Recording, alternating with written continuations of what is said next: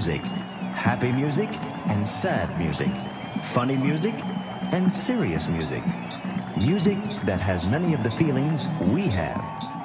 So get your instruments and come along with me. Let's put some of our feelings into music. We will use rhythm sticks, a drum, a triangle, and tone blocks. If you have these instruments, get them and be ready to play them. Ready? Let's begin. Begin, begin, begin, begin, begin, begin.